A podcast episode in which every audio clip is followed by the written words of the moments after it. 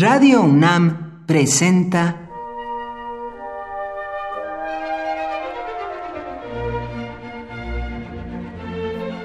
Cuaderno de los Espíritus y de las Pinturas por Otto Cázares.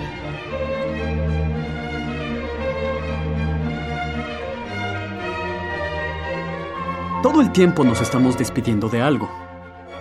A veces, al despedirte, te despides momentáneamente, pero otras veces te despides para siempre. No hay manera de saberlo.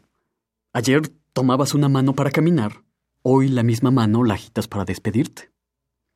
Todo el tiempo nos estamos despidiendo incluso de antiguas maneras que teníamos de ser. Con el tiempo, dejamos de parecernos a nosotros mismos. Mejor dicho, siendo nosotros mismos, con el tiempo, nos hacemos tan distintos. De todo, todo el tiempo nos estamos despidiendo. Los que nos amaron, con el tiempo, quizás lleguen a descubrir que ya no nos parecemos a quien amaron. Y lo mismo podemos decir de quienes amamos y que ya no se parecen en nada a quienes solíamos amar. Despedirse de formas de ser en mudanzas perpetuas es nuestra forma de ser. Debes cambiar tu vida, decía el poeta Reiner María Rilke en un soneto. Conviene que de vez en vez nos tomemos el pulso, por así decirlo, reconocernos como mudanzas perpetuas, arrojarnos como clavadistas al cambio.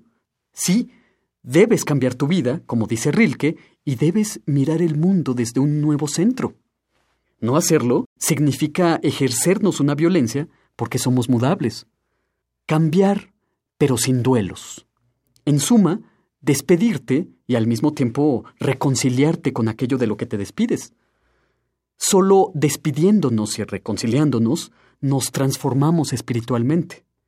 De otra manera solo nos despedimos para sentir nostalgia. Mucho tiempo derrochamos pensando en las cosas que fueron y no nos damos cuenta que no solo las cosas se han ido, sino también se ha ido la forma de ser que nos hacía queridas esas cosas. Si esas cosas volvieran, ni siquiera nos harían felices porque nosotros ya hemos cambiado.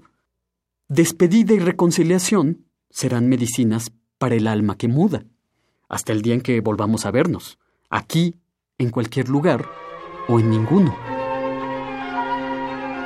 Por hoy, Otto Cázares cierra el cuaderno de los espíritus y de las pinturas.